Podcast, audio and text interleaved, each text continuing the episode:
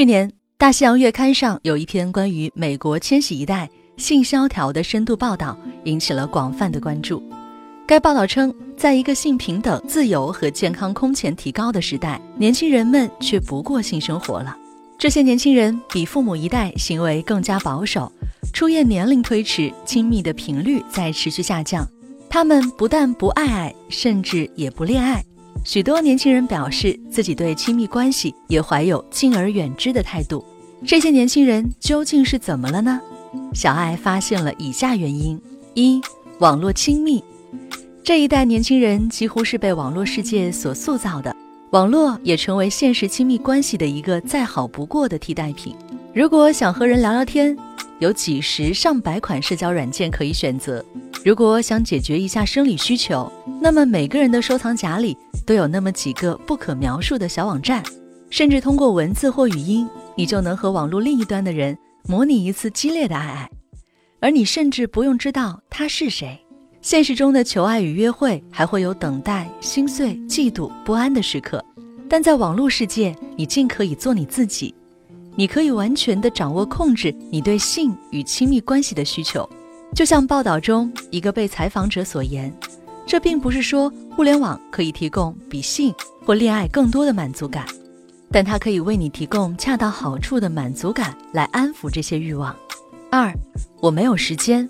很多人是真的没有时间，他们忙于读书、工作、竞争，没有时间来享受恋爱与欲望。外界压力、快节奏生活、爆炸的信息量，使他们很容易陷入紧张、焦虑、抑郁、睡眠不足。如果你也过着这样的生活，那么你一定不难理解，在这样的状态下，本该蓬勃的欲望好像也已经离开很久了。同时，这代人成长于一个相当个人主义的环境中。成年后，他们对隐私的要求也很高，不习惯与他人分享私人空间。他们中有超过三分之一的人会偶尔或经常性约炮，但保持长期亲密关系的人却少很多。另外，越来越多的年轻人在成年后还和父母住在一起，发生亲密关系并不是那么自由的事。三，不知如何在现实中勾搭，性别平等意识有所提升是一件大好事。但许多年轻人却没能掌握礼貌与求偶之间的平衡，求偶环境早已在不知不觉中发生了变化，人们越来越少约异性出去，甚至都不怎么搭讪了。最明显的莫过于年轻男子很少主动追求女性了。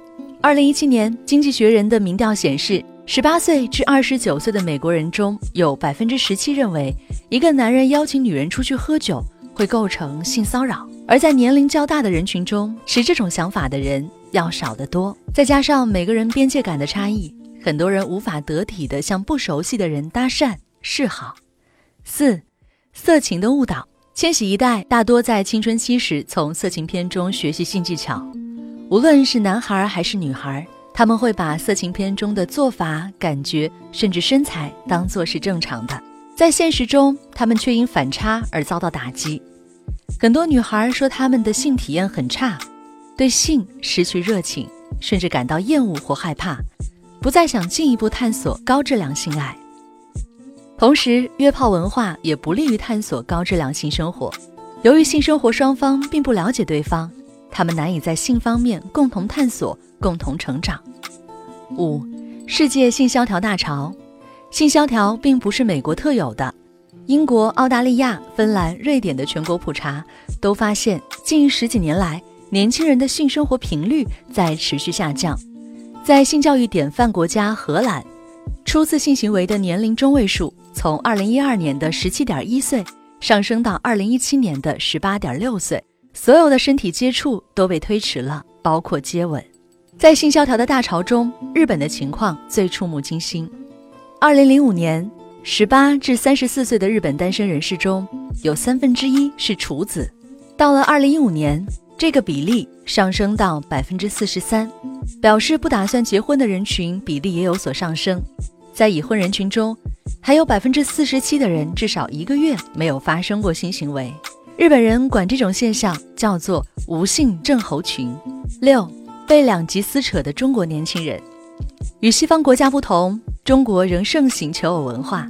人们倾向于寻找长期性伴侣，家庭和社会对年轻人施加婚姻和繁衍的压力，还有许多年轻人为了反抗传统社会的压力而追求自由和解放，这应该还会促使亲密频率增高。